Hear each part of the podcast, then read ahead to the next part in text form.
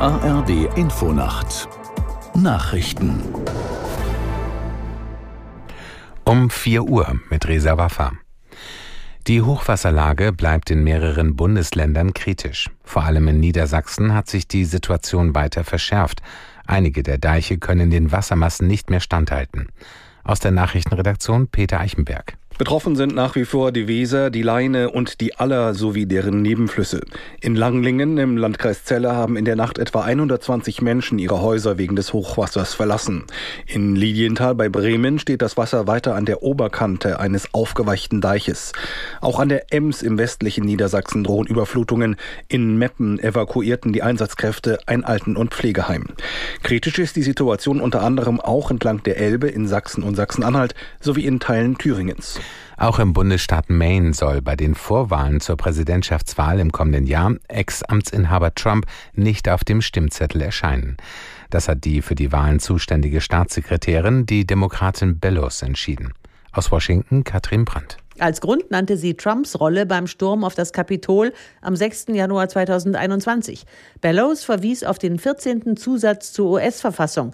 Er besagt sinngemäß, dass jemand, der sich an einem Aufstand beteiligt hat, nachdem er einen Eid auf die Verfassung abgelegt hatte, kein öffentliches Amt mehr ausüben darf.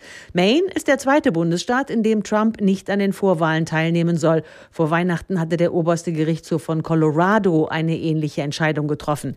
Die Republikaner dort haben Berufung eingelegt. Ein amerikanisches Kriegsschiff hat nach Angaben der US-Streitkräfte eine von Houthi-Rebellen im Jemen gestartete Drohne und eine Rakete über dem Roten Meer abgeschossen. Keines der 18 Schiffe in dem Gebiet sei beschädigt worden, teilte das US-Zentralkommando mit. Seit dem Beginn des Krieges zwischen Israel und der Hamas im Gazastreifen Anfang Oktober hat die islamistische Houthi-Miliz wiederholt Schiffe vor der Küste des Jemen attackiert. Durch das Seegebiet verläuft eine der für den Welthandel wichtigsten Schifffahrtsstrecken. Der Vorstoß von Arbeitsminister Heil, Jobverweigerern für eine gewisse Zeit das Bürgergeld zu streichen, wird von Vertretern der FDP und der Opposition begrüßt.